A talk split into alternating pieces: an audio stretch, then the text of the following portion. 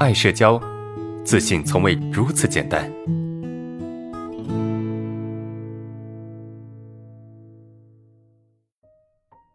来看第三个问题，恩老师你好啊，请问作为一个普通的社恐人，有没有必要多了解抑郁症等呀？啊，目前我在工作啊，一直失败中啊，怕自己最后想不开。我确实也听说自己同学是抑郁症。有很多可怕的症状，啊，我有一病素质啊，要多了解学习一些东西来预防预防，但我不知道过度的关注会不会适得其反啊，万分感谢。一个普通人有没有必要去了解什么是抑郁症啊什么的？我觉得你如果想学啊，你如果想学习相关的症状了解，那当然可以啊，是吧？你可以学啊，因为你现在有一病嘛，一病素质嘛，就是什么叫一病素？就是你很容易担心自己有问题嘛。你很容易担心自己有社恐，啊，有有抑郁，是吧？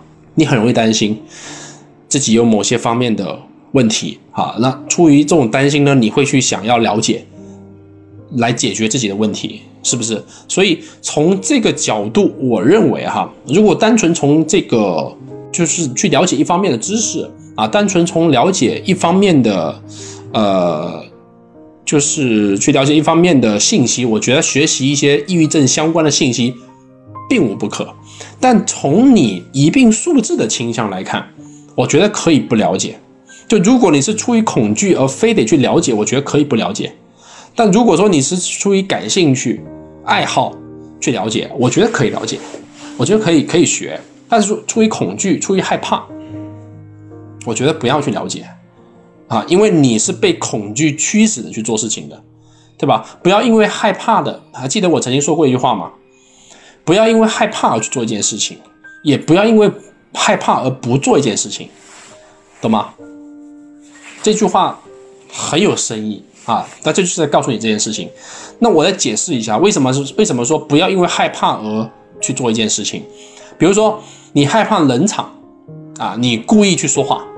这个就是被害怕所驱使，然后去想要去热场啊，但这样其实会显得很很廉价，很讨好，对吧？啊，不要因为害怕而去去去妥协啊，去去去给别人讨好的讨好别人，去啊去去去去答应别人，去不去拒绝别人，对吧？这叫是不要因为害怕而去做一些事情，对不对？那也不要因为害怕而不做一些事情啊，比如说你想要去某个地方。那因为你害怕某个地方，对吧？你害怕自己紧张，比如你要去理发，你头发太长的情况下，啊，你头发太长的情况下，然后，呃，你必须要去理发，对吧？那这个时候因为你害怕，你就不去了，是吧？这个就是我们说的，不要因为害怕而不做一件事情，啊，这句话一定要记住啊，我觉得非常重要，就是不要因为害怕而不做一件事情，也不要因为害怕而做一件事情。只要是害怕驱使你去做的，不做啊！